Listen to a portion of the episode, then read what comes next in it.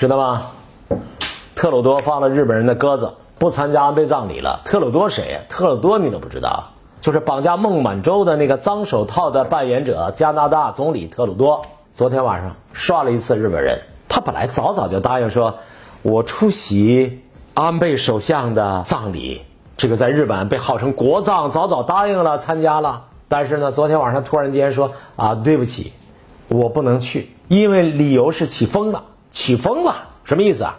你知道这两天加拿大不是有个飓风吗？叫菲奥娜还是什么东西？菲奥娜飓风袭击了加拿大。哎，这好像听起来是个理由，说飓风来了，起风喽，我不去了。这就跟我们参加饭局，今天晚上吃饭，说对不起，堵车了，我不去了。但是这是真实理由吗？真实的原因可能是。可能是他跑得太快了，回头一看左右没人，他自己也不愿意呢并入到安倍的黑色的大镜框里边去。什么叫左右没人呢？因为啊，特鲁多是 G7 就七个发达国家当中的唯一的一个答应跑到日本东京去送安倍的领导人，别人都不去，就他自己去。他一看你们不去，我也不去了。加拿大这个飓风啊。可是把日本人的心里给刮的呀，拔凉拔凉的呀！你动不动就跟别人哈腰撅腚的日本人，我告诉你，跟日本人打交道，你会发现，他无论表面上怎么样客气，他是非常敏感的人。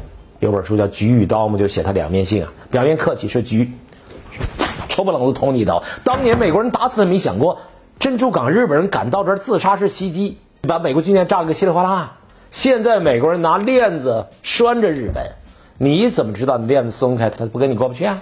所以日本的这个民族跟我们的民族性不太一样，跟世界各国都有差别。对西方人不给面子，给不给面子这件事情，日本人极度敏感。原来答应去了，后来又不去了，原因你家起风了。你想想，日本人阿里嘎多芭比 Q 了，这下子完了，气死了。哎，你说特鲁多不去了？